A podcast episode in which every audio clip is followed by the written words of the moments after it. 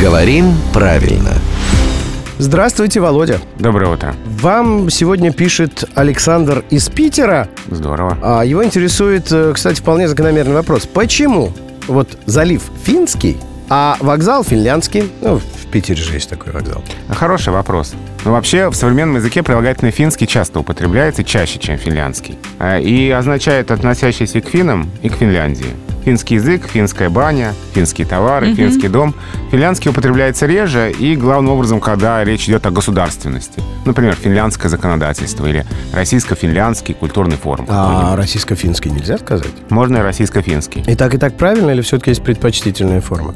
Нет, здесь возможно оба варианта. Почему вокзал финляндский? Это вот очень интересный вопрос.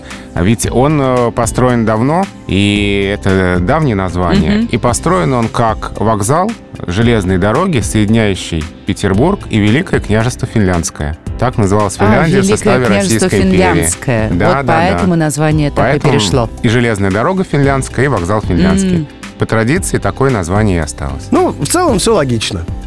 Как минимум, теперь мы поняли, а, откуда ноги растут у финляндского вокзала. А спасибо мы за это говорим нашему другу, главному редактору «Грамотру» Владимиру Пахомову. Рубрику «Говорим правильно» слушайте каждое буднее утро в 7.50, 8.50 и в 9.50.